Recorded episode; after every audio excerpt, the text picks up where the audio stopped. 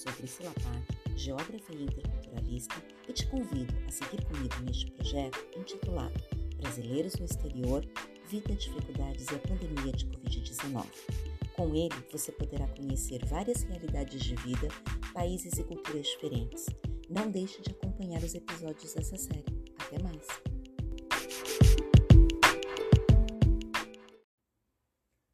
Olá a todos! Iniciamos 2022 com a presença da variante Omicron, que se espalha pelo mundo.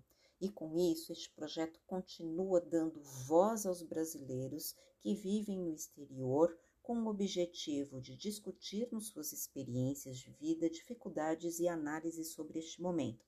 Desse modo, a nossa primeira entrevista de 2022 é com o Matheus Cacique Moraes. Ele tem 37 anos, é bacharel em Direito e oficial de chancelaria, ou seja, um servidor público do federal do Ministério das Relações Exteriores. Ele vivia em Accra, capital de Gana, até dezembro do ano passado, onde ele terminou a sua missão e acabou de se mudar para Jerusalém. Ele vive fora do Brasil há 10 anos. Seja muito bem-vindo, Matheus, e um bom 2022 para você. Olá, Priscila. É um prazer poder estar aqui no, neste canal, poder conversar contigo a respeito da minha experiência é, em Acre. E tudo bem, como você disse, eu cheguei há dois dias aqui em Jerusalém, ainda estou fazendo quarentena obrigatória no apartamento que aluguei, mas tudo bem. É, e feliz ano novo para você e para os seus ouvintes. É, seja um ano mais suave do que os dois últimos. Sem dúvida é o que a gente espera, apesar dos prognósticos não terem é, sido, sido muito bons, né, logo no começo, com o aumento de casos de Covid, mas a gente está aqui para poder discutir um pouquinho sobre essa situação, principalmente com relação aos brasileiros que moram fora do Brasil neste momento, né? E, Matheus, você me disse que vive há 10 anos fora do Brasil, né? E como eu coloquei na nossa apresentação inicial, você morou em Gana e por quanto tempo você viveu em Acre? E eu queria saber se essa foi a sua primeira experiência de vida no continente africano. Como que, que foi isso para você? É, Priscila, sim, eu estou há 10 anos é, vivendo fora, né, a serviço é, do, do, Brasil, né, do serviço exterior brasileiro, trabalhando em embaixadas e consulados. É, comecei pelo Líbano, né, morei em Beirute um tempo e passei por outros postos. E em Accra, que é a capital de Gana, eu vivi é, pouco mais de três anos. É, foi sim a minha primeira experiência vivendo na África. Na verdade, eu nunca tinha, até então, até 2018, que é quando me mudei para Gana, eu nunca tinha visitado a, a porção subsaariana do continente. É, sobre esses três anos, é, o que eu posso dizer é o seguinte, né? É mais fácil dizer sobre a vida na capital, que é Accra, que é bastante diferente da vida no interior de Gana, né? Accra é a única cidade é, grande de Gana. É, é, acho que creio que são entre 2 e 3 milhões de habitantes. É uma cidade com uma infraestrutura bastante razoável. É, e nesse ponto a vida é muito diferente das outras cidades mais importantes, digamos, no país, que são bem menores e que não têm porte nem os serviços, é, nem os produtos né, que podem facilmente ser, ser encontrados em, em Acre. É, foi uma experiência muito distinta das anteriores, mas eu acho que é um pouco óbvio dizer isso. Né? Acho que, independentemente de onde a gente mora, no Brasil e no exterior, cada vez que a gente se muda, é, existe um, um, certo baque. Eu estava vivendo em Madrid antes, eu vivi por mais de quatro anos em Madrid. É, e, claro, é um, enfim, uma, uma realidade bastante diferente da que eu vivia antes em Madrid. E, uhum. E parte desse tempo eu vivi durante a, sobre a pandemia, né? que afetou a dinâmica né, cotidiana de Acre de diversas formas. É, a vida, em geral, não acho que seja uma vida que, que, que possa diferir é, muito da vida em qualquer cidade grande, no sentido de que é, a estrutura, a infraestrutura em Acre é relativamente razoável. Eu não passei, né, não passava por situações de necessidade ou de risco. Gana é um país é, estável politicamente, é um país seguro do ponto de vista da, da, da segurança pessoal, é, onde se faz quase tudo de carro, não é uma cidade preparada de carro ou de transporte público, né? os trotros, trotros são as vans locais, ou de táxis compartilhados, ou de Uber. Então, tirando esse aspecto de uma vida feita muito dentro de é, carro, né? não existe muita vida de rua, é, até em função do calor, do sol, da umidade, né? de uma certa falta de infraestrutura das vias e das calçadas urbanas pensadas para os pedestres, é, isso à parte, não era muito diferente, talvez, de morar numa cidade, por exemplo, como Brasília. Claro que é, com muito menos opções, talvez. Eu, particularmente, sentia falta de opções de, de culturais, é, de, né, de, concertos, de teatros, embora haja isso também. Eu fui a, a, ao teatro duas vezes, logo no meu começo, é, em Gana, mas foi uma experiência interessante, intrigante, assim, eu não voltei a repetir. É, e eu sentia falta de lugares de música, sentia falta de, de clubes, talvez, é, né, baladas, vamos dizer assim, é, enfim, de galerias e de mais eventos culturais, assim. É, nesse aspecto, é, foi um pouco desafiador. Né, Gana está tá relativamente próximo do Equador, então é um clima quase equatorial, com variações em dois períodos do ano, mas são variações, digamos, rápidas durante o ano. A maior parte, eu diria que nove dos doze meses do ano são vividos sob um calor e uma umidade bastante expressivos. É, uhum. Isso gerava problemas pequenos como, mesmo em casa, a quantidade de mofo que, que, que aparecia quando eu não usava o ar-condicionado, ou quando eu, eu viajava, é, enfim, coisas pequenas. Mas foi uma uhum. experiência interessante. É, eu, eu, tive algum nível, talvez, de dificuldade. É uma sociedade, no geral, bastante conservadora do ponto de vista dos costumes, em parte é, por uma influência religiosa bastante expressiva, tanto muçulmana quanto cristã e cristã de várias também é, várias denominações é, pentecostais e neopentecostais e enfim eu sou homem solteiro gay é, e enfim alguns aspectos da dinâmica da vida também não eram não eram tão simples mas é, eu fui eu fui feliz em Acre é, passei por momentos talvez de tédio um pouco e momentos de de questionamentos em relação às, às diferenças culturais bastante expressivos, mas é, eu vou guardar com carinho essa experiência, não tenho a menor, menor hum. dúvida disso. Para quem está nos ouvindo, poder ter uma ideia né, do que é, é, quando a gente fala em Acre, a gente está falando da costa ocidental da África, né? Então, o país ele está localizado no Golfo da Guiné, que antigamente ele era conhecido como Costa da Mina, né? Mas essa região ela foi responsável por um triste período de encontro entre a história do Brasil e a história é, da África, né, que foi a escravidão. E muitos escravos vieram dessa região para o Brasil, principalmente para o estado da Bahia. Qual a relação hoje que você consegue estabelecer entre Brasil e Gana? E quais são essas similaridades desse período se é que eles existem. Você consegue analisar isso, Matheus? Creio que sim. É, eu acho que tem uma outra coisa que eu poderia falar a respeito da tua pergunta. É, sim, a, a, a, maneira como você colocou Gana, né, geograficamente, fazendo essa relação com a costa da mina, e também com uma região de onde foram é, é, enviados muitas pessoas escravizadas do Brasil, é, essa colocação foi, foi, foi bastante precisa. É, bem, eu tenho família baiana, mas família do extremo sul da Bahia, que é bastante diferente das regiões, por exemplo, de Salvador. Eu conheço Salvador, já fui uhum.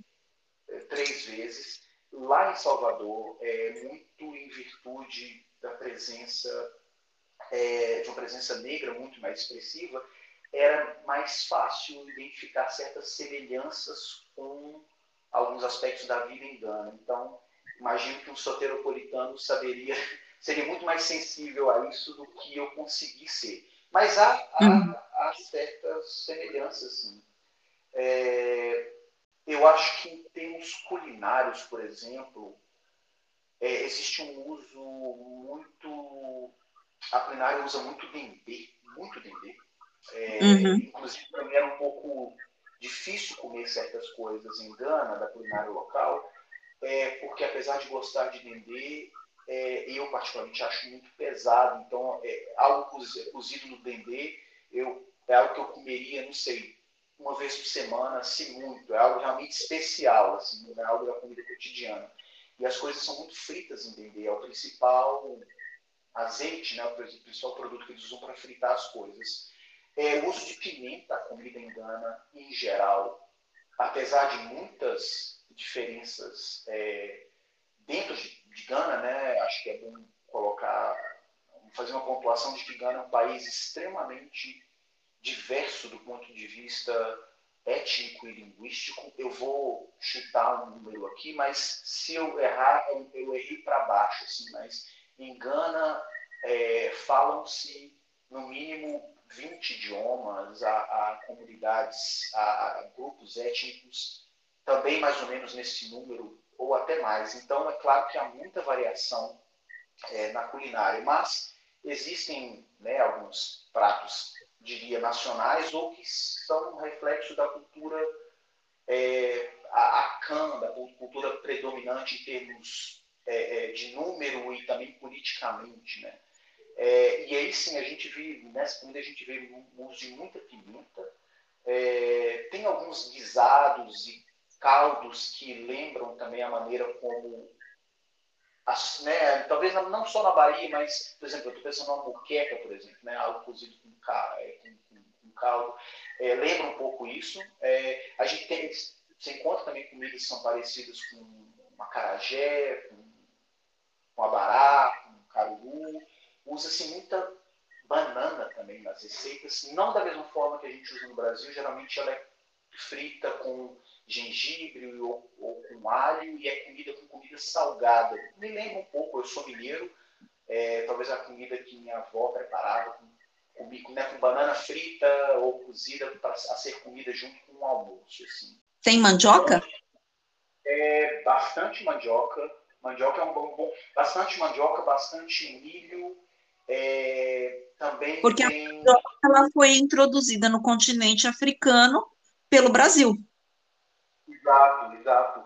É, sim, há muitos pratos à base de mandioca, mas o, eu diria, Priscila, que apesar de alguns itens básicos da culinária, por exemplo, mandioca, é, milho e ah, tá me escapando o nome agora do, do, de um primo da, da mandioca é, também que a gente come muito, pelo menos em Minas, é, o uso que se faz é muito diferente. É, as receitas são muito diferentes. Por exemplo, mandioquinha frita, não, uhum. não existe. O que eles fazem é, é, é geralmente é, é, fazer um, uma espécie de, de, de, de bolo. Né? Eles, eles socam a mandioca, por exemplo, até o ponto daquilo virar uma espécie de massa que é levemente gosmenta, às vezes eles fermentam aquilo, às vezes não.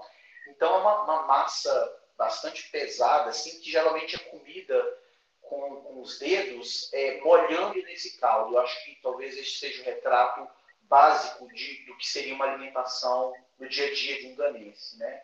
Então você uhum. tem essa massa tanto feita à base de milho, à base de mandioca, é, enfim, tem essa semelhança. A mandioca é bastante presente também, embora com receitas diferentes. E a fritura, no caso de todos esses produtos, seriam a base do dendê. Eu não me lembro de nenhum outro óleo, talvez óleo de coco, eu não tenho certeza absoluta, mas assim, o dendê com certeza predomina. Eu acho que é, você encontra óleo de cozinha, é provável que muitas, muitos locais em Gana usem óleo de cozinha, mas isso certamente foi é, uma, é, uma, é, uma, é algo recente, né? foi introduzido talvez pelas empresas estrangeiras que querem vender produtos industrializados de comida no país. Assim, você nota muito isso. É, enfim, é um processo que certamente aconteceu em vários lugares do mundo, continua acontecendo, uma certa descaracterização de, do que são, foram, são costumes muito antigos, né, costumes culinários, é, favorecendo produtos ultraprocessados. E isso, infelizmente, a gente via bastante em Gana, produtos uhum. de, né, baratos, então as pessoas têm acesso, mesmo pessoas com uma, uma capacidade de, de, renda mais baixa, elas conseguem comprar o achocolatado ou o cubinho para preparar, né, de tempero pré-pronto, pré-pronto, como se fosse um caldo mag, assim. Isso a gente vê bastante. Então, é, mas e, certamente o dendê é, é, o que ainda predomina na, na culinária. É, muito, muito interessante, né? A gente ficar pensando, porque é, a interculturalidade, né, entre os continentes, entre os países, que datam de heranças históricas e que são incorporadas na cultura local e que continuam prevalecendo, né? E aí a gente vê as semelhanças, principalmente com a, a região da Bahia, né, com o, a questão aí de Gana, muito interessante essa sua colocação, e uh, a gente fala nesse período histórico, né, para o Brasil, uh, que foi essa importância dessa relação entre os dois continentes e, sobretudo, entre o Brasil e a costa da Mina, hoje o Golfo da Guiné, naquele momento da escravidão.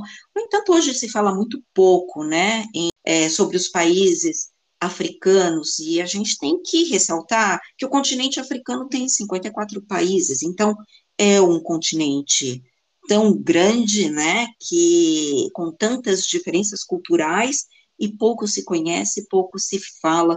Se a gente pensar hoje numa relação entre Brasil e eu já não vou nem dizer somente com Gana, mas de quando você teve lá com relação ao continente africano, o que a gente pode dizer dessa relação entre Brasil e o continente africano? Priscila, então, eu acho que, como você disse, né, sendo o continente africano se formado por 54 países, há uma série de distinções que podem ser feitas. E isso, claro, influencia a relação, a política externa do Brasil com esses países individualmente. Acho que a primeira delas é dividir entre o norte da África, né, a região do Maghreb é, e parte do Sahel também, com a África subsaariana. É, uhum. Eu diria que em relação à África subsaariana, sobretudo o oeste africano, é, que foi a região com a qual o Brasil teve mais relação, muito em função é, do tráfico de escravos, é, o que há, o que eu posso notar é que há uma aproximação é, política, econômica, cultural, já de certo tempo, já de algumas décadas, é, na verdade, a política externa brasileira incorporou já desde os anos 60, eu diria, mais ou menos, uma política de aproximação com a África. E como que a gente nota isso? Pela abertura de embaixadas, por exemplo, acho que são é, são um reflexo mais imediato e mais evidente, talvez, né, do interesse político, não só político, de de um Estado soberano pelo outro. Na época da gestão do Lula e do Celso Amorim, é, muitas embaixadas foram abertas é, pelo continente africano. A gente tinha embaixadas praticamente em todos os países africanos.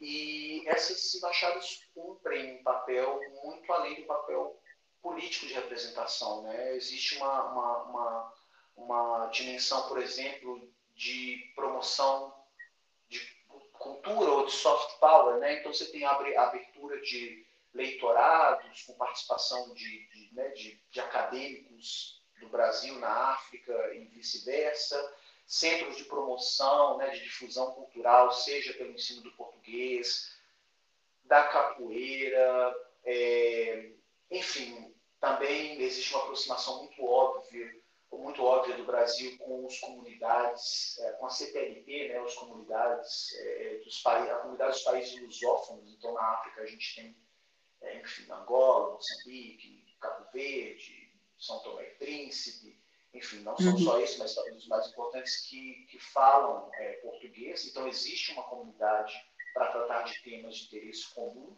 E, claro, é, tem coisas mais, é, é, talvez óbvias, como, por exemplo, a presença das, das telenovelas brasileiras, que eu acho que são uma porta de entrada à cultura popular, à cultura cotidiana. O Brasil, como ele é, digamos assim, na África, e não só na África, é um fenômeno talvez mundial, talvez esteja exagerando, mas ele ocorre em diversas partes do mundo, inclusive em países com culturas muito distintas. Na África isso é muito forte. O futebol, claro, né, que talvez seja o principal, seja a, primeira identificação que as pessoas fazem com o Brasil é via futebol.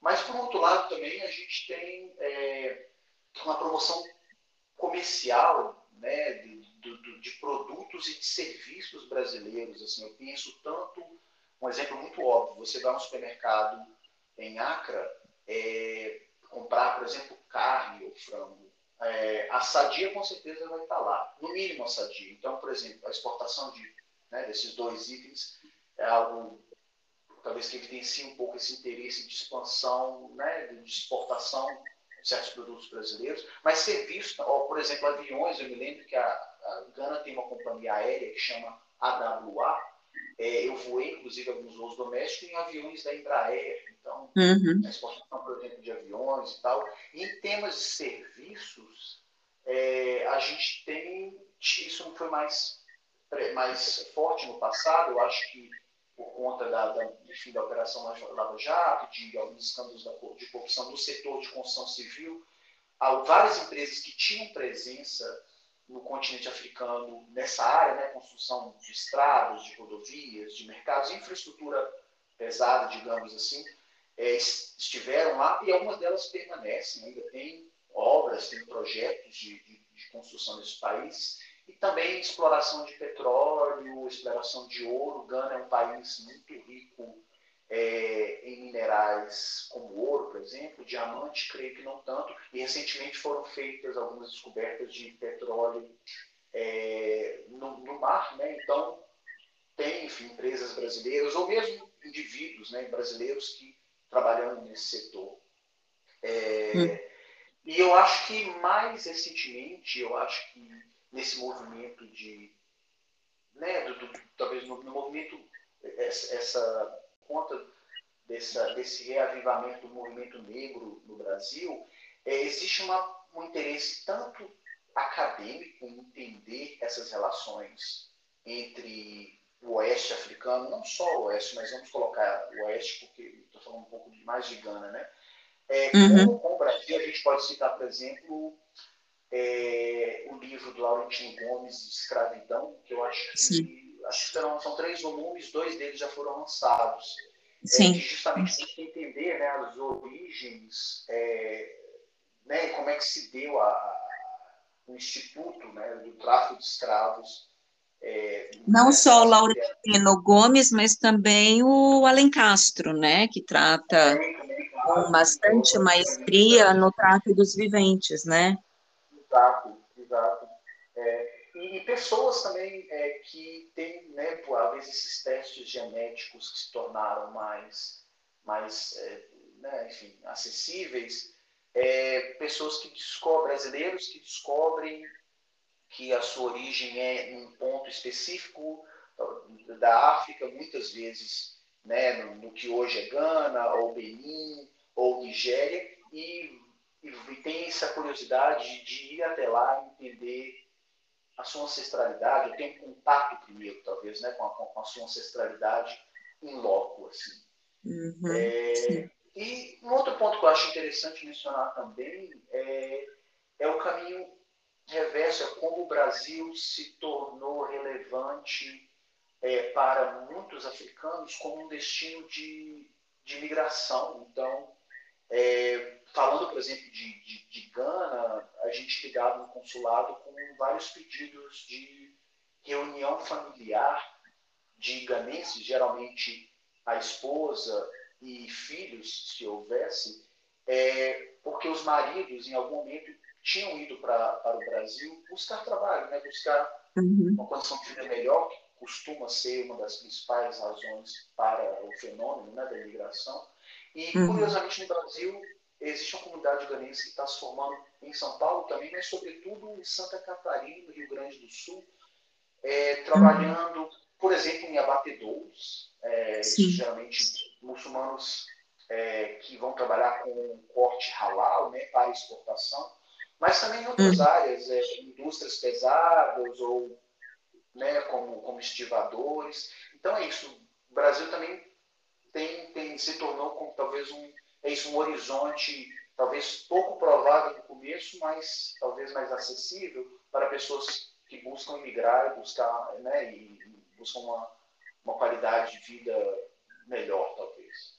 Sim, é, é, interessante destacar, né, que enquanto países do hemisfério norte se fecham as, fecham as suas fronteiras para a imigração, o Brasil, ele continuou, né, recebendo aí um fluxo migratório, principalmente nesse sentido sul-sul, que só cresce, né, nos últimos anos, a gente diria que a partir de 2010, esse fluxo migratório, ele cresceu, né, é, de forma exponencial, né, se a gente for analisar a migração dos das últimas décadas, né, Matheus? Então, isso é, é interessante a gente destacar.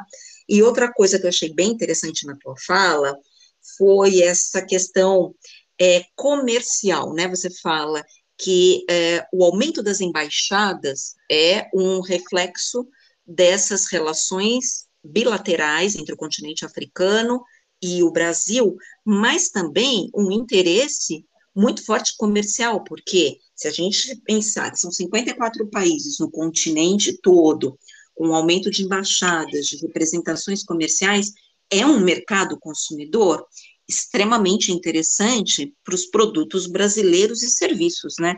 Então, é, é muito importante a gente pensar que o continente africano, além de ter uma história muito, é, muito ligada ao Brasil, hoje ela ressurge como uma fonte muito grande de oportunidades para o mercado externo brasileiro, assim como de ligação para os ganeses e para africanos de migração para o Brasil.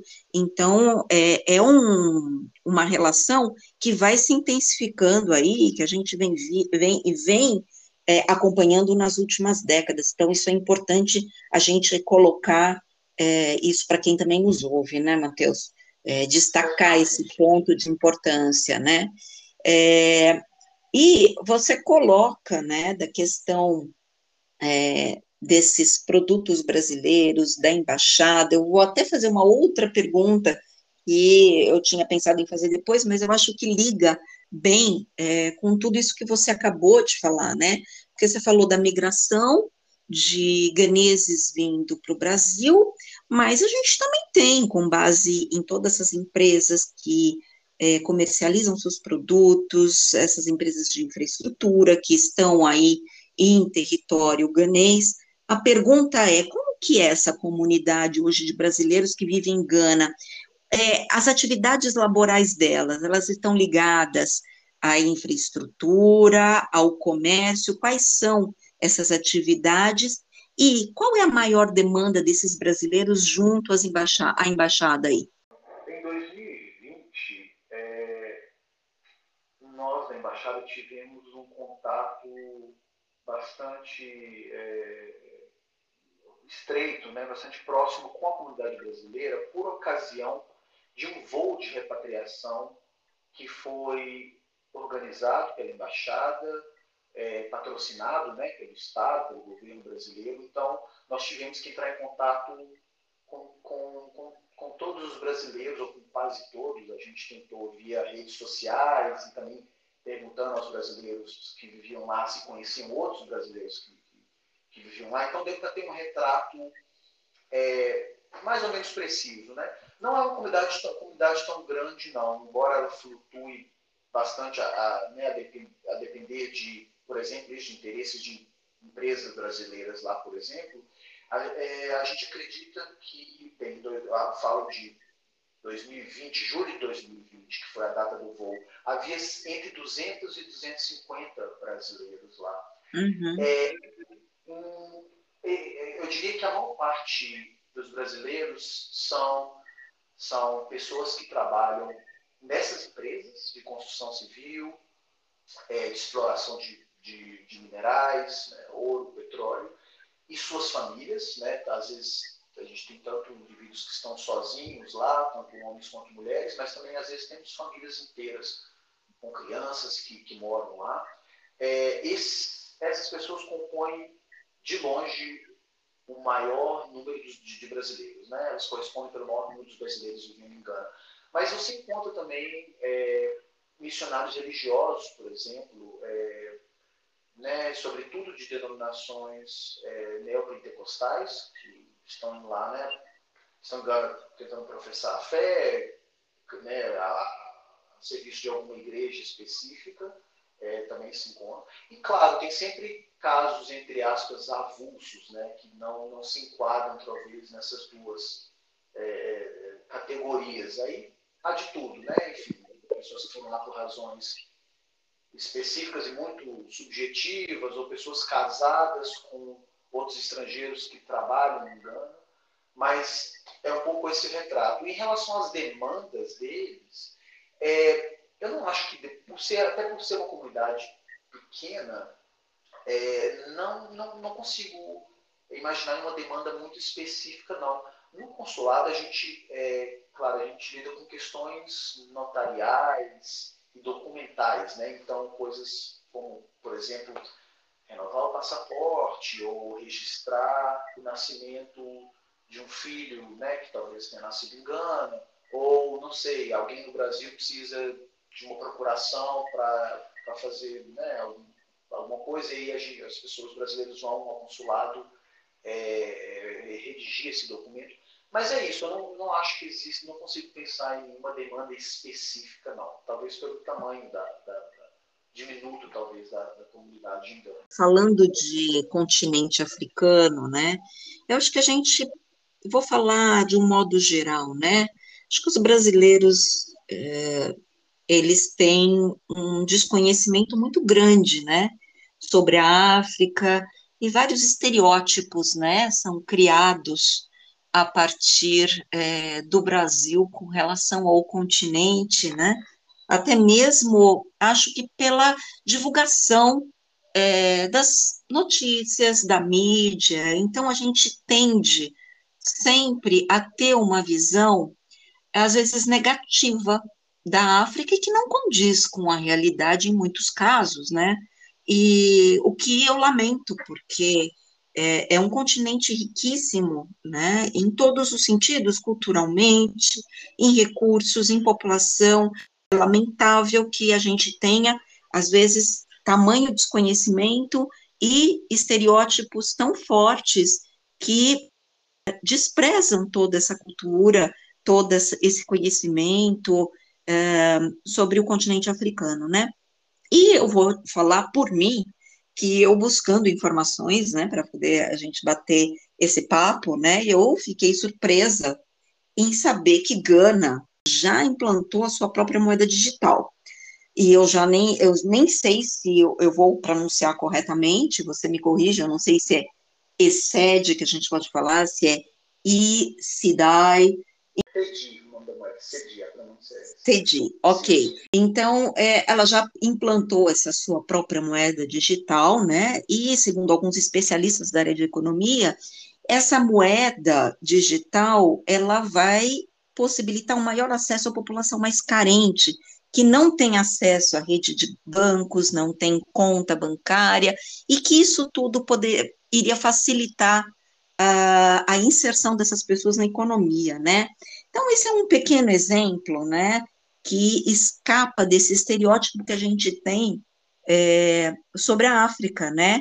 E eu acho que podem existir outras, é, outros exemplos, eu não sei se você tem outros exemplos para dar, que mostram é, como eles estão em alguns pontos mais à nossa frente em determinados assuntos. Você tem algum exemplo além dessa moeda digital? Priscila, eu consigo pensar num exemplo que talvez eu, eu, eu não, tive, não tive conta é, bancária em Gana, então eu não tive a oportunidade de conhecer mais profundamente sobre o ICID, né, essa moeda digital. Mas, por exemplo, é, ainda no aspecto bancário, quando eu cheguei, e, e acho que essa é uma realidade de, de muitos países africanos, que em função da necessidade e de terem pulado certas tecnologias, é, já tinham, por exemplo, é, faziam uso do que hoje no Brasil se chama PIX. Né? Eu, na verdade, cheguei ao Brasil no Brasil em dezembro, eu não sabia o que era Pix. As pessoas falavam Pix, eu ficava com a cara de quem é Pix, assim, né? Então, uhum. na verdade... Uhum. É o que, que é uma nova rede social, né? É, exato. O que é tal de Pix? Eu não tenho, mas consegui cadastrar e usar. E me lembrou é, Gana no sentido de que é, em Gana, pela, pela, às vezes pelo, pela ausência de um sistema bancário, de uma infraestrutura bancária que seja capaz de atender né, a população toda, sobretudo no interior, é muito importante ressaltar isso, que existe uma, como, como em vários países do mundo, no Brasil isso é verdade, mas engano notava até um contraste maior entre a capital e o interior, né, os, os interiores de, de, de Gana. É, para enfim, para atender às necessidades é, da população, existe, existe o que eles chamam de é, mobile money, né, que é basicamente você criava uma conta é, associada ao seu celular, ao seu número de celular, e a partir disso você realizava quaisquer transferências, seja transferir dinheiro para um parente que mora em outro lugar, seja fazer o pagamento de uma, não sei, de uma conta de energia, da internet, você fazia tudo isso pelo, pelo aparelho. É, e não precisa de um, de um, de um, de um de ser um, smartphone nem nada disso, não. Aqueles antigos mesmo. E, e era interessante porque é, é, quando você caminha, né, é, quando você dirige pelas ruas do, da cidade de Acre, mesmo pelo país, você encontra várias barraquinhas é, na, na, beira da estrada, geralmente identificadas com esse sinal, com o sinal da operadora, que era uma transação feita pela operadora de celular, e você encosta e você fala, olha, eu queria transferir 300 CDs para Priscila, estou é, devendo alguma coisa, 300, 300 CDs para Priscila. E a pessoa é, anota o seu número, anota o número de celular seu associado à sua conta, é, cobra uma taxa que, se não, não me engano, 1%, você dá o dinheiro para a pessoa, imediatamente ela manda umas mensagens ali e você recebe uma mensagem de confirmação dizendo que os 300 CDs já estão disponíveis para você, onde você quiser sacar. E você não precisa ir ao banco, você basta ir a uma dessas barraquinhas na rua e saca o dinheiro lá. Imagino que você também pague essa taxa de 1%. Eu, eu enviei várias vezes, eu nunca recebi. Então, isso é um exemplo de como né, essa tecnologia facilitava as pessoas, facilitava a vida das pessoas nesse sentido, nessa questão de, de, de movimentar dinheiro, né? Na ausência. E de inclusão, né? Inclusão, exato, de inclusão. Exato. Porque quando a gente fala, eu acho interessante na tua fala, você destacar que não precisa ser um smartphone. Porque é, claro.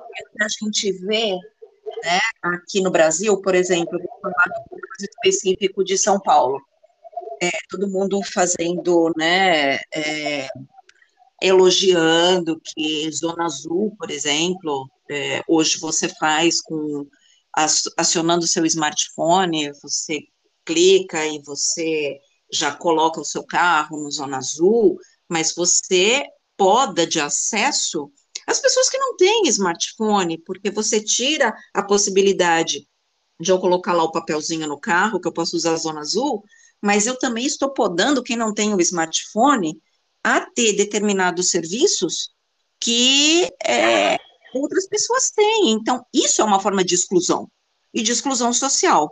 Agora, quando você me fala que é, essa pessoa ela pode, mesmo com um aparelho antigo, não necessitando de um smartphone, é, fazer esse tipo de transação, ela, ela não está sendo é, excluída, e sim é uma forma de, de incluir as pessoas é, nesse circuito da economia, né? Exato, exato. O dinamismo era muito interessante, assim, todo mundo, qualquer tipo de transação, pagar alguma coisa no supermercado, é isso, transferir, mandar dinheiro para um amigo para um familiar, é, tudo, pode, tudo era feito ali quase que instantaneamente. É, você pode fazer do seu próprio aparelho, ou, no caso tenha alguma dúvida, ou enfim, se a rede não funciona bem, essas, essas é, é tendinhas na à beira da estrada ou das ruas é, era uma, uma vista, era uma visão muito constante em Gana, justamente para facilitar e incluir as pessoas, né, como se disse, nessa, uhum. nessa era digital, no caso bancário. Uhum. É, Priscila, algo que eu acho interessante destacar também, você comentou dos estereótipos, né, de como o Brasil não conhece a África em, em geral. É, eu, eu, algo que eu escutava muito de pessoas próximas, familiares ou amigos, ou pessoas que, que não necessariamente brasileiros sabiam que, que né, davam conta de que eu morava lá, era, era a questão da, da, da, da segurança, de, do ponto de vista pessoal, da segurança de se viver em Accra ou Gana. E eu acho muito interessante porque um estereótipo muito óbvio né, é, é essa, essa percepção muito distorcida de que uma, um desenvolvimento material é, menor do que, sei lá, do que o hemisfério norte e tal, estaria necessariamente associado à violência, ou sobretudo à criminalidade urbana, que é o que a gente experimenta no Brasil de uma forma diária e, enfim, muito, muito uhum. dura. É, e as uhum. pessoas, sobretudo brasileiras, tinham um pouco medo. Ah, mas como é que é morar lá? Não é perigoso? Eu dizer, não, é infinitamente mais seguro do que morar é, no Brasil, em qualquer lugar do Brasil. Assim. É, eu, eu, eu me senti, é, eu passei por duas situações de, eu diria, de algum risco, de percepção de risco em relação à criminalidade, mas depois elas se esclareceram. Elas não faziam muito sentido é, para alguém que não era, elas tinham um contexto, aconteceram em um contexto muito específico e, na verdade, elas não representavam risco. Então, muito raramente é, a gente ouviu falar de algum caso de furto dentro de casa, né, arrombamento de casa, mas mesmo assim, em geral, sem emprego de violência. No geral, é, é claro que há casos isolados, e claro né, que enfim, as estatísticas também é, é, pegam também esses casos, mas no geral, a poder andar na rua a qualquer hora, inclusive mulheres, né, inclusive mulheres estrangeiras, que às vezes conheciam uma comunidade estrangeira grande lá, muito, muitos dos, muitas das pessoas da comunidade eram mulheres é, solteiras, por exemplo, e elas falavam disso, de ir para um lado para o outro, ou pegar um táxi e tal. E, embora uma vez ou outra alguma reclamasse de algum tipo de assédio, por exemplo, de algum motorista e tal, era, era algo em geral sutil, sobretudo se comparado à realidade que infelizmente a gente vive no Brasil, na América Latina e, claro, em outros países, em alguns países da África, por exemplo, Nigéria, por exemplo, que é um país vizinho, quase vizinho à, à Gana, é um país que lida com problemas seríssimos de criminalidade urbana, mas felizmente em Gana isso não era uma preocupação. Isso dava uma uhum. segurança bastante interessante. Muito bom você falar isso. Eu acho que é, é uma forma também da gente é, poder, né, é, alterar. Acho que o nosso papel também é de poder mostrar não somente a realidade, mas também de tentar alterar esses estereótipos que são tão impregnados, né, por todos nós. Então, muito bacana isso que você mencionou agora. E, uh, indo para o lado da cultura, é, a gente teve aí, principalmente antes, quando começou o Covid, é, a gente teve vários memes que circularam nas redes sociais, é, viraram motivos de piada e tudo, a questão dos funerais, em Gana, né? E as danças, as músicas em torno desses funerais, que é algo muito diferente da nossa cultura. E isso se tornou, foi amplamente divulgado aqui no Brasil. Como você lida com esses choques culturais, é, Matheus, tendo passado por tantos países e basicamente isso que a gente vê aí, você, a gente mencionou bastante alguns casos de similaridades com relação à culinária, né, a, a, cultura, e de repente a gente também vê um choque cultural como esse, né, que não condiz, por exemplo, com a nossa imagem de funeral é, na cultura brasileira, como é lidar com esses choques para você? Priscila, é, é, um, é, um, é um tema bastante interessante e, e bastante complexo ao mesmo tempo, né? É, especificamente em relação a esse meme, eu não sabia, né, de, não sei, eu não, não, não tenho hábito de usar muito mídias sociais, WhatsApp eu uso sim, alguém, em algum momento alguém no Brasil me mandou esse meme e eu achei curioso que tivesse né, viralizado. É verdade, é, em especificamente, mas não só, eu me lembro, eu tive a oportunidade de viajar por vários países pelo continente e me lembro de, em algumas ocasiões, ter falado sobre esse, essa questão da, né, de como as diferentes culturas lidam com a morte, com o rito de passagem. É, em Gana, é, isso é celebrado de uma forma extremamente festiva. Existe sim um aspecto sóbrio e fúnebre, mas existe também um aspecto de celebração, um aspecto né, de, de, com música, as pessoas fazem muita comida e, e bebem, e às vezes você ouve casos assim, de falar para alguém, essas coisas pequenas que parecem um pouco de, de novela, de alguém reclamar que as pessoas só foram lá para comer e beber e não sabem, não tinha nenhuma qualquer relação com, com o defunto, assim. E, uhum. Mas é muito interessante, porque em geral são, são o, o, a cerimônia do enterro é, é a cerimônia, digamos, mais é, importante da, da vida, da vida civil de uma pessoa certamente mais do que o casamento, mais do que, talvez mais do que o nascimento, tem o batismo e tal, porque as pessoas vezes se endividam para, é, elas né, se endividam para poder né, enfim, oferecer um rito de passagem, digamos, à altura. E quanto mais prestígio aquela pessoa tinha na comunidade ou na sociedade em geral, ou mais dinheiro a pessoa tinha em geral, mais longos e cerimoniosos são esses ritos. Então, você tem casos de pessoas que não, cujo enterro pode demorar, talvez cujas cerimônias, na verdade, que envolvem vários atos, pode demorar, não sei, um mês, dois meses, seis meses. Assim, isso para a gente é, é bastante diferente, né? A gente é rápido na maneira como a gente processa uhum. né, a morte. É, em relação aos choques culturais, é, eles são muitos. De fato, eu né? Eu morei na China um tempo, no Líbano, na Espanha, depois em Gana, agora estou aqui na, né, em Jerusalém.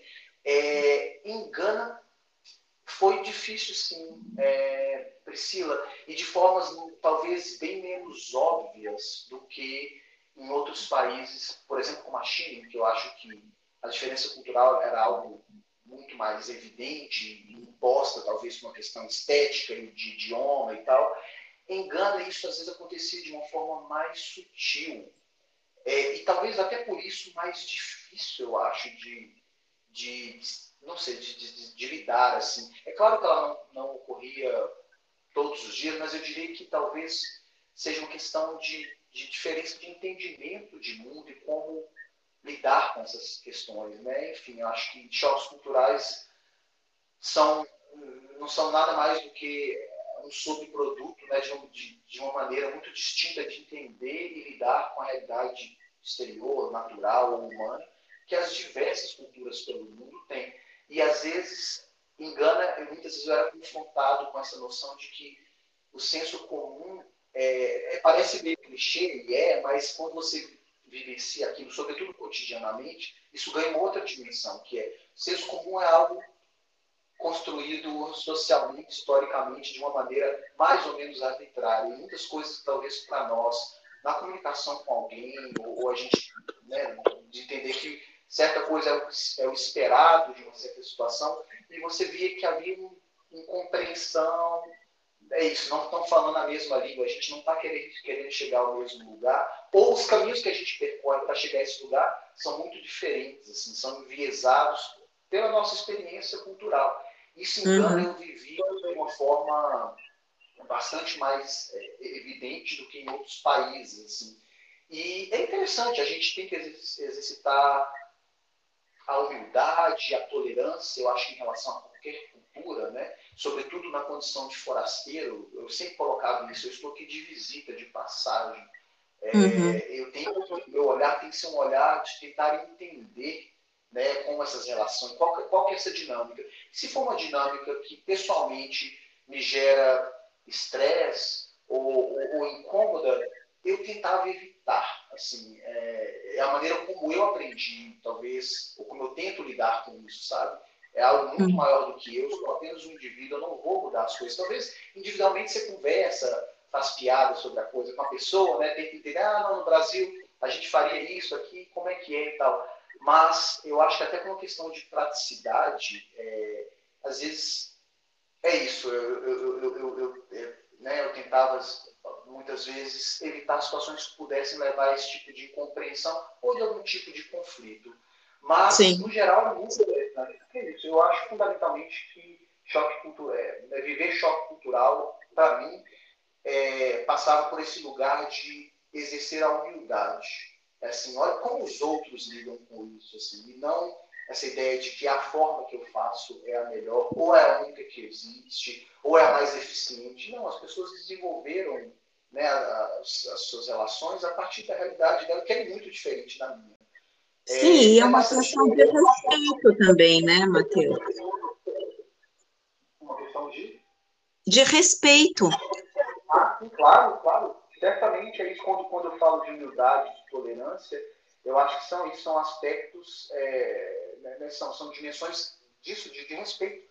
De respeito, uhum. de entender que é isso, são, são, são sociedades que estão ali né, com uma história super rica e profunda e diversa, como eu disse, Gana é um país extremamente diverso do ponto de vista cultural. Então, mesmo entre eles, né, uma série de, de piadas né, e às vezes provocações sobre esse tipo de diferença, eu vindo de um país é, né, bastante diferente, ficava ali um pouco como observador e tal. É interessante, é interessante. Mudando um pouquinho de assunto, e para a gente focar um pouco na questão da pandemia, Gana foi o primeiro país que recebeu é, do consórcio global liderado pela OMS, né, o COVAX, as 600 mil primeiras doses da vacina para serem aplicadas em Gana. Eu fui buscar dados atuais é, sobre a questão da pandemia e, na data de hoje, é, o número de registro de mortos é de 1.336.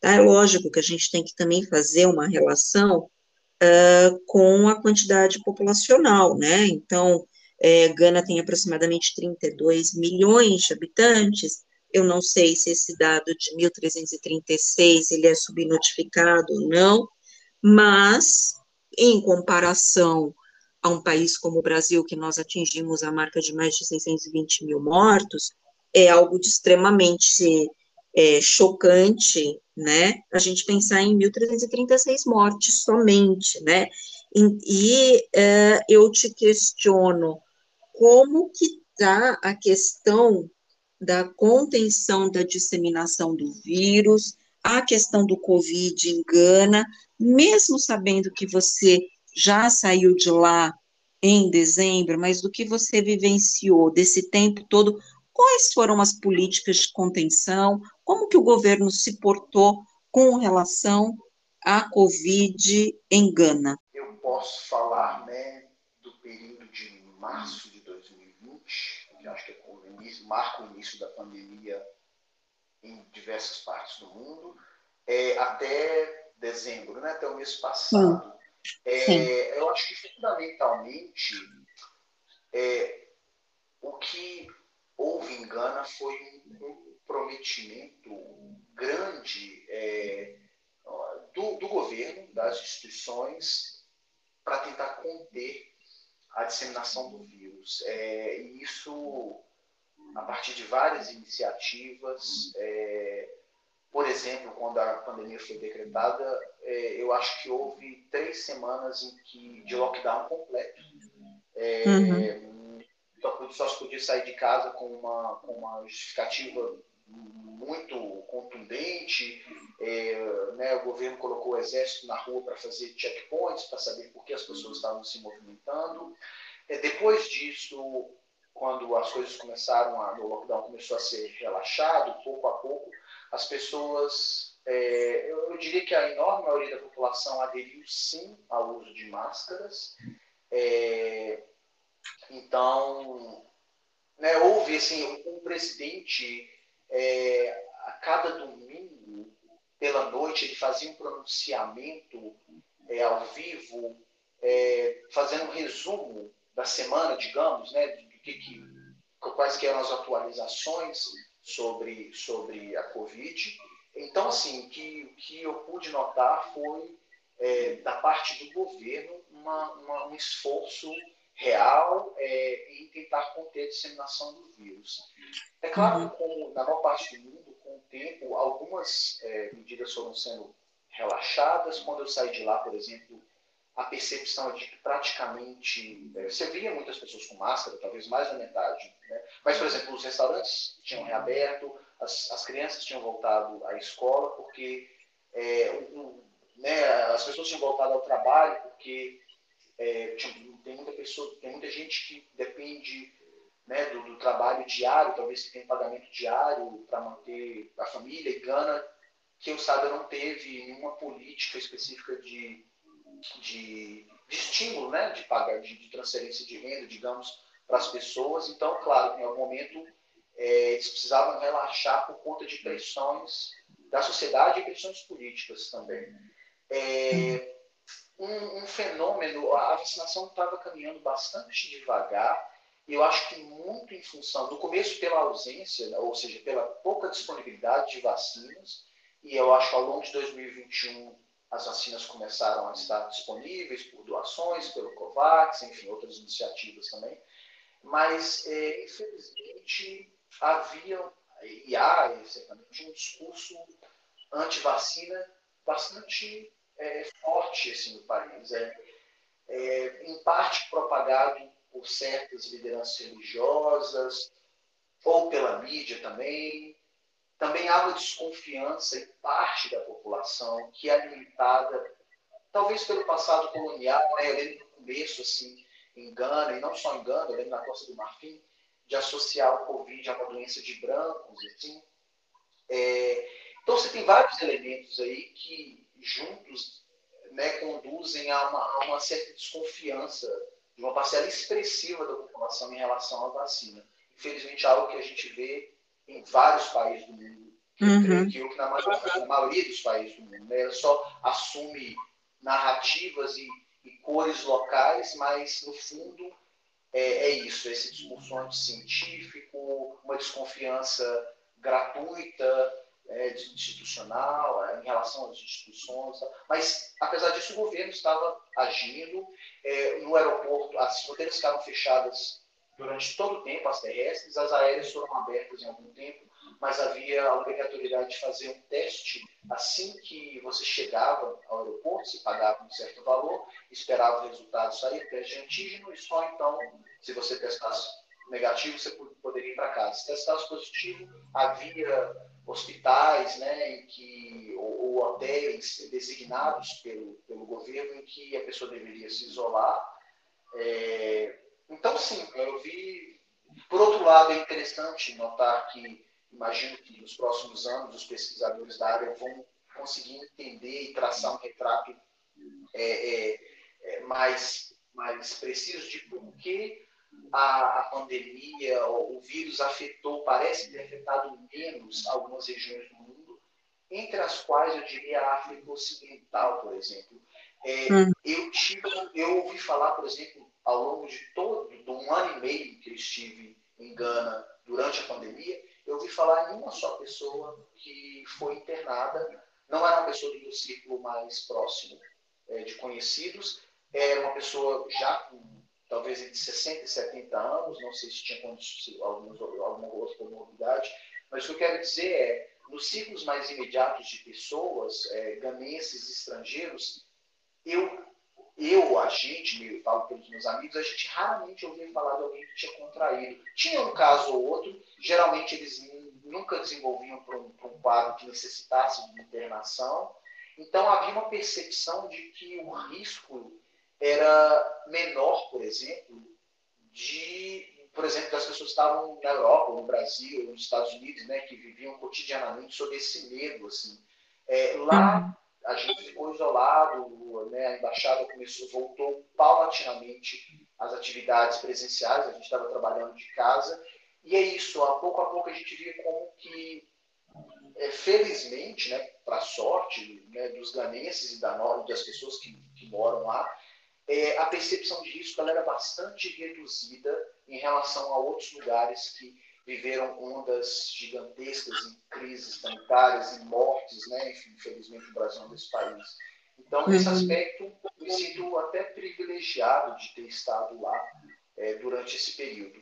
Legal saber também que o governo de Gana né, teve uma atitude é, séria perante a população, é, com atitudes efetivas para tentar né, conter a disseminação, principalmente no começo. Então, isso acho que faz toda a diferença quando a gente pensa numa pandemia, né, Matheus? Então, é, eu acho que é importante também destacar isso. Com relação aos negacionismos, é, isso a gente está encontrando no mundo inteiro, né? O, que nem você falou, a roupagem é diferente, mas é, esses movimentos eles estão espalhados pelo mundo, mas a gente está vendo cada vez mais que a vacina é uma das formas mais eficazes de contenção, então não tem, não se vacinar, né? Então, que essa mensagem fique cada vez mais forte para todos, né?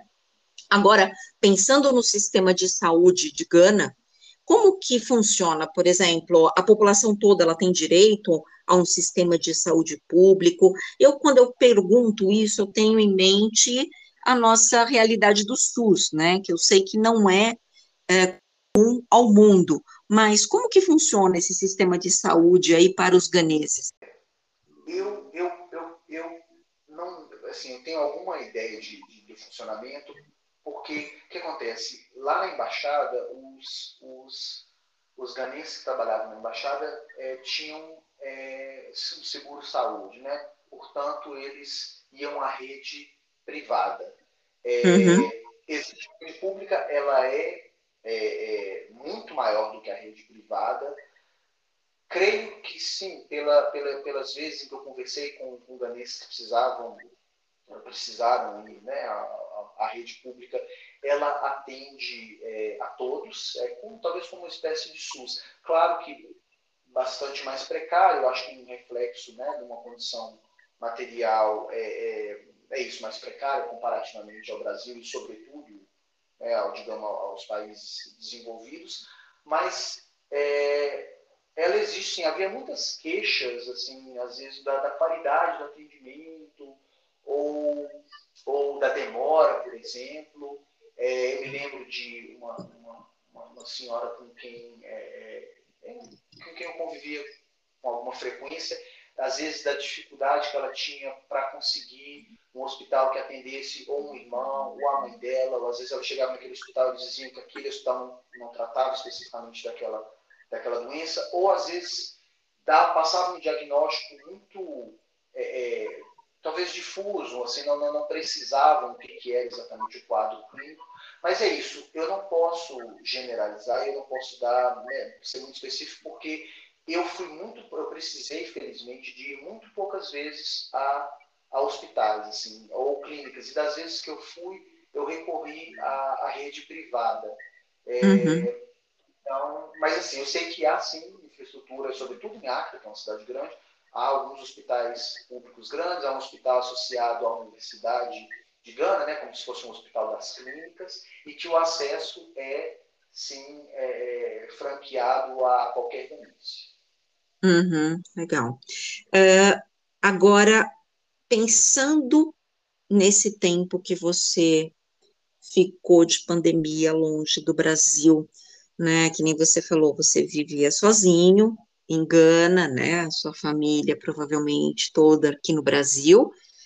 Como que foi para você esse período e vai continuar sendo, né? Você estando longe da família, longe do Brasil, como que é viver uma pandemia longe dos afetos? eu, em, alguma medida, é, eu acho que eu me acostumei um pouco a essa vida é, entre aspas, solitária, né? O que é muito diferente de dizer que eu não, eu não sinta falta. Eu, quando vou ao Brasil, eu brinco que eu, eu me nutro, assim, estar com, com a minha família, estar com amizades mais sólidas e muito queridas me, me renova de uma forma que eu nunca vivi no exterior e talvez não, não consiga viver, né? Porque é um tipo de relação diferente, assim. É... Então, eu acho que nesse aspecto específico de viver a pandemia estando sozinho, não, não, não foi propriamente desafiador. Acho que no começo havia muita ansiedade por a gente não saber completamente que tipo de pandemia era aquela. Né? Eu, eu me sentia certamente um pouco mais seguro estando em Gana. Né?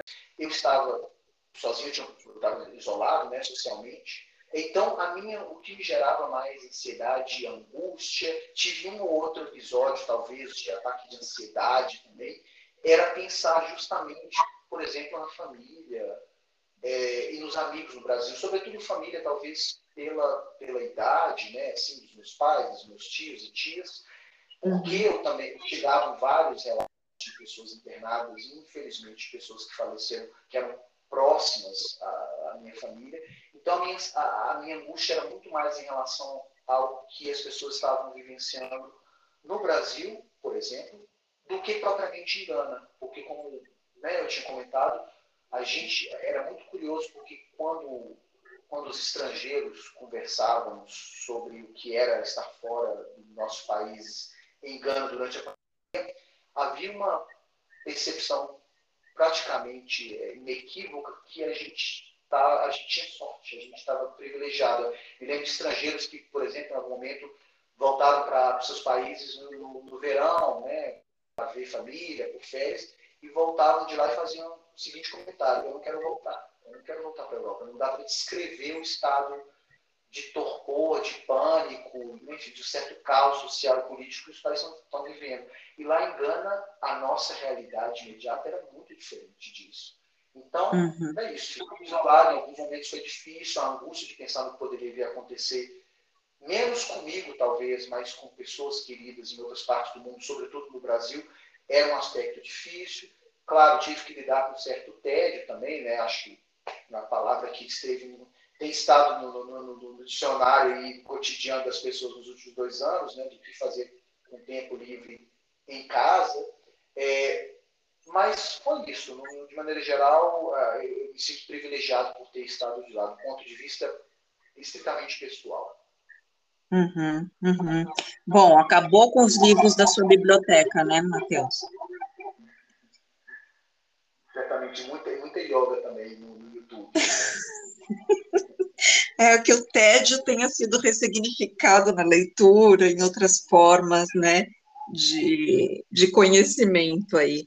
Agora, quando você fala, né, já vivi na China, já vivi em Madrid, já vivi em em Gana, no Líbano, enfim, né, alguns países aí que você me citou, é, mas você é brasileiro, né? É, independente de toda essa sua vivência internacional de mais de 10 anos, aí há 10 anos, né, por outros países, você sente falta do Brasil? E do quê? É uma pergunta interessante, assim, conversando com colegas e amigos que estão fora há algum tempo, as respostas variam muito. Assim. É, eu posso dizer, no meu caso, que que levou a viver no exterior, a escolher essa carreira, e até antes mesmo de entrar no Itamaraty, ter tido outras experiências vendo fora, foi talvez essa predisposição a olhar para o que está fora, né, para o outro, a tentar entender, me comunicar, talvez apreciar culturas diferentes. É, da nossa, da, da minha, talvez mais imediata, em Minas, e da cultura brasileira.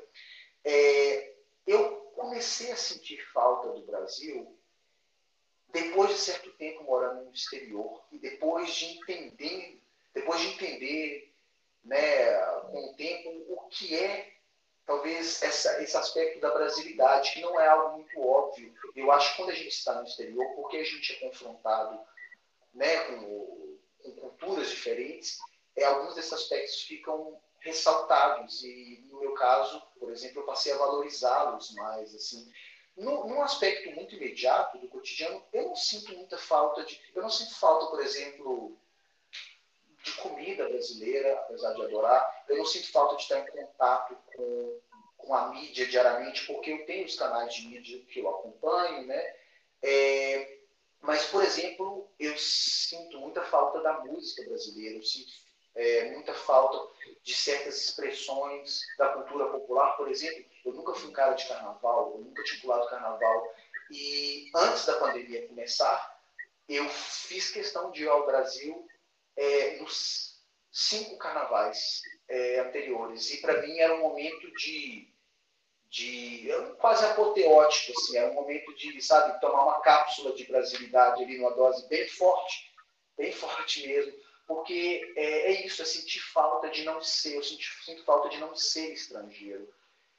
Eu sinto uhum. falta da familiaridade do cotidiano, assim, de não viver nesse processo constante e às vezes é, quase subconsciente, embora às vezes ele assuma uma, uma, uma dimensão muito evidente, de ficar interpretando uma realidade que é diferente da nossa, uma cultura que é diferente da nossa, às vezes nos colocando em dúvida também, existe algo de doloroso nesse processo também. É, então eu sinto falta disso, sabe? Sinto falta, óbvio, da minha família, das minhas amizades, de uma certa maneira em que as relações sociais e de amizade no Brasil são desconstruídas de uma maneira, às vezes, descomplicada, espontânea, debochada. Assim, para falar de outros aspectos que eu acho interessantes, a outros talvez sejam mais desafiadores também, porque morando tempo, tanto tempo fora, é claro que a gente, em alguma medida, olha, eu falo por mim, eu falo por todos, a gente se deixa de ser um pouquinho brasileiro também. Então, quando eu volto ao Brasil, eu tenho os meus pequenos momentos de um certo, certos mini choques culturais também. É, é bem interessante. É, uhum. chegando em Minas, por exemplo, é, de uma forma muito afetuosa e hospitaleira das pessoas, da, dessa informalidade no trato. Assim, eu acho muito interessante. Isso é algo que nunca foi óbvio para mim, é, porque era né, a realidade que a gente vive inserido nela e quando você sai, com o tempo, ela ganha um certo brilho que não tinha, sabe? E sinto muita falta da comida da minha mãe e das minhas tias, de comida mineira. Quando eu vou ao Brasil, é, é a primeira coisa que, assim, minha, minha, às vezes minha mãe fica preocupada, ah, o que, que eu preparo? Eu falo, mãe, faz a comida do dia a dia que vai ser o melhor presente que você pode me dar, assim, e, isso é muito gostoso. É um banquete, né? É, Mateus, quando a gente, quando você fala isso, a gente poderia dizer que essa questão aí da, da brasilidade, como você chamou, ela tangencia a questão da identidade cultural? Sim, sim, com certeza. É, é, é muito interessante, né? Eu acho que o fato de morar fora em culturas diferentes, de ter exposição a, a realidades muito diferentes, é, vai, vai, vai criando certas camadas e retirando outras. Né? É, é claro que, por exemplo, existem aspectos da minha vida, só para dar um exemplo, em Beirute, é, com as quais eu tenho identificação, ou tinha quando eu morava lá, eu morei lá, muito maior, por exemplo, do que a minha vida em Belo Horizonte. Dar um é, a gente vai se ressignificando, ou, ou, a maneira como eu vejo isso, né? a partir de exposição, da exposição a certas dinâmicas ou, ou estímulos de, de, todas as ordens, que muitas vezes não existiam, por exemplo, que vai, vai virando uma coisa meio pouco um mosaico. Né? Tudo a ver com uma reconstrução, ao menos dessa narrativa do, de quem sou eu, né? quem é essa pessoa que está a todo, né, todo tempo é, se mudando e sendo exposto a, a, novos estímulos. É um processo que não é simples, ele, ele pode ser bastante doloroso. Esse exílio ou esse desenraizamento tem um aspecto extremamente desafiador, que não é fácil de traduzir para as pessoas que não, né, que não viveram esse processo, mas qualquer brasileiro que vive no exterior esteja escutando aí a gente, certamente vai se relacionar, menos em alguma medida, com isso. É, uhum. E sim, é, é, é, é, cansativo também, sabe? Mas é muito rico, é muito rico. E eu acho que é, eu, um sentimento que, que, é preponderante assim, dessa experiência de, de viver fora 10 anos é um sentimento de gratidão é, por tudo, sabe? Por, pelo que foi duro, mas pelo que foi fácil também, pelo, né, por essa reconstrução, talvez, da minha identidade. Assim.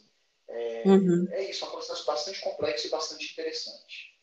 Você sabe que sua fala me fez pensar aqui, eu não sei se você conhece a poesia da é, chamada Retalhos da Cora Coralina, e ela coloca: Sou feita de retalhos, pedacinhos coloridos de cada vida que passa pela minha e que vou costurando na alma, nem sempre bonitos, nem sempre felizes, mas me acrescentam em ser quem eu sou.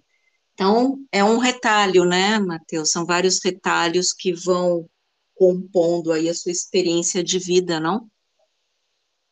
Muito, muito bem dito. É, é, essa dose de lirismo aí da, dela vem a calhar e acho que ela foi muito feliz na maneira como ela colocou essa. Sim, depois você procura aí a, na íntegra uh, o poema, mas eu acho que ele, quando você começou a falar, eu me transportei por, por, esse, por esse poema escrito por ela tantos anos atrás, mas eu acho que é um resumo do que você falou de uma forma poética, então fica aí a dica para você buscar a íntegra dele, que eu acho que você vai se identificar, né? E caminhando agora aqui para o final do nosso papo, que olha, eu ficaria horas com você. Eu assim, eu estou adorando conversar contigo, mas infelizmente é, a gente tem que ir caminhando para o final dele, então, é, para a gente poder finalizar, é, a gente agora pensa um pouco aí, né, depois de tantas experiências, tantos retalhos, tantas vivências com países, pessoas diferentes, você deixa a Gana e agora você vai para Israel, né? Que eu acho que vai ser um outro contraste aí na sua vida. Você chegou há dois dias, mas com uma dinâmica diferente, com outros problemas, com uma sociedade distinta de tudo que você viveu até então. Quais são suas expectativas a partir de agora, já que você mesmo se identificou como um forasteiro, qual vai ser essa expectativa desse forasteiro aí em Jerusalém? Priscila, é, em primeiro lugar, obrigado pela dica do poema, vou dar uma lida sim. E também queria dizer que está sendo um prazer ter essa conversa contigo. E eu sinto que ela podia se, se esticar indefinidamente no tempo. É, sobre as, as expectativas, algo que eu creio ter aprendido e talvez eu tento sempre manter isso perto de mim para não esquecer, porque é muito fácil a gente esquecer também dessas coisas, é que é, a me... o melhor que a gente faz é tentar ter poucas expectativas. Eu acho que é, um, é uma uhum. fórmula para a gente tentar talvez se blindar e se proteger talvez um pouco de frustrações. Isso vale para quase tudo na vida, creio eu, e vale também para essas grandes mudanças como essa que eu acabei de viver. Por outro lado, é, é difícil de manter as expectativas. Tem sido difícil manter as, as expectativas baixas porque eu tenho, eu sempre tive um interesse, uma atração é, muito grandes por esta parte do mundo. Quando eu digo esta parte do mundo, eu diria talvez o Levante, o Mediterrâneo, mas mais o Levante, nesta porção aqui do mundo onde estou.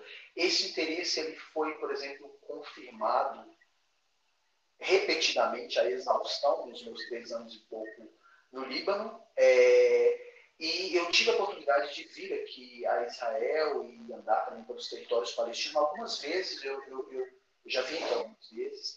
E, e sou extremamente fascinado pela riqueza cultural, arqueológica, religiosa, da uhum. culinária uhum. da região é, pela complexidade né, da, da, enfim, política, é, é um, eu, eu, eu sei que né, aqui eu também vou, vou, vou trabalhar é, na Cisjordânia, então é, eu vou ter talvez um contato, eu vou ter um contato diário com, com os palestinos também que moram aqui né, na, na uhum. Cisjordânia.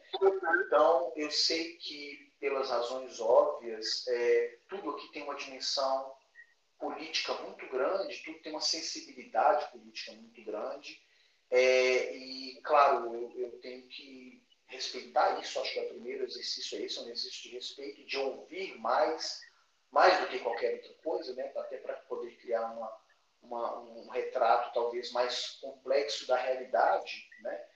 É, mas eu estou muito, é, muito empolgado, é, já estudei um pouco de árabe e, e, vou começar hebraico quanto antes. E, enfim, acho que vai ser uma, uma, uma tem tudo para ser uma experiência muito interessante. Morar em Jerusalém, é, nem sei dizer, nem sei por onde começar a dizer. Eu estou isolado aqui no apartamento, mas tem uma vista aqui da sacada que dá para a cidade antiga, dá para ver um pedacinho do, do Muro das Lamentações e a, uhum. mesquita Al-Aqsa. E, e, é difícil de resumir em palavras a, a dimensão simbólica, cultural, religiosa de uma cidade como Jerusalém. Assim. E estou uhum. muito animado, apesar da pandemia, eu sei que a pandemia vai continuar, infelizmente, por algum tempo, é, afetando né, as possibilidades. Por exemplo, eu estou muito afim de retomar a minha vida de rua. Eu sou alguém que sempre curtiu muito estar na rua e ter encontros espontâneos e voltar a frequentar concertos e festas e shows teatro, eu não sei ainda como que vai ser isso. Que, né, acho que vai depender dos rumos da pandemia. Mas é, é isso, eu estou muito aberto aos encontros e eu acho que Israel e também os territórios palestinos são um território muito fértil para conhecer é, pessoas que vêm de uma. Né, que têm histórias de vida muito particulares e certamente muito distintas da minha história de vida. Então, estou uhum. chegando com, com, com o coração aberto para o que vier. Eu te desejo boa sorte nesse teu novo desafio. É, os desafios eles não vão ser poucos, que nem você falou, porque trabalhar entre Cisjordânia e Jerusalém é, é algo realmente que deve ser desafiador, mas é, eu te desejo muito boa sorte, que tudo corra bem e que não só Israel, você, como o mundo inteiro possa novamente se proporcionar novos encontros, que a gente possa ocupar novamente os espaços públicos, a rua, é, enfim, que a circulação volte ao normal o quanto antes, mas que a gente não baixe a guarda, que a gente continue se cuidando, porque hoje a gente tem uma Omicron que está aí, a gente não sabe depois da Omicron o que pode vir, então, eu acho que é um é, é agora um exercício de todos para tentar conter cada vez mais é, a disseminação dos vírus, de variantes, para que a gente possa realmente voltar a, a viver como a gente sempre viveu, né, e de uma forma que as pessoas possam realmente se encontrar novamente. Então, Matheus, eu vou parando por aqui, te desejando Boa sorte aí na sua nova empreitada profissional e pessoal e que a gente consiga, independente desse papo, continuar conversando e trocando novas ideias. Eu estou sempre aqui à sua disposição. Foi um prazer conversar contigo. Muito obrigada, Matheus, por ter me concedido esse tempo de fala no dia de hoje e inaugurar essa série de podcasts em 2022. Acho que a gente começou em grande estilo. Muito obrigada, viu, Matheus? Eu que agradeço, Priscila, pelo convite, pela oportunidade de, estar, né, de trocar ideia contigo, de contribuir um pouquinho, né, talvez com a minha experiência. E é o que você disse, eu desejo dias melhores aí para todos nós, né, com responsabilidade social, com compromisso da, das comunidades científica e política, e que a gente possa ir almejar por esse tão, tão sonhado retorno aí a, a, a, uma normalidade. É isso. Muito obrigado, foi um prazer.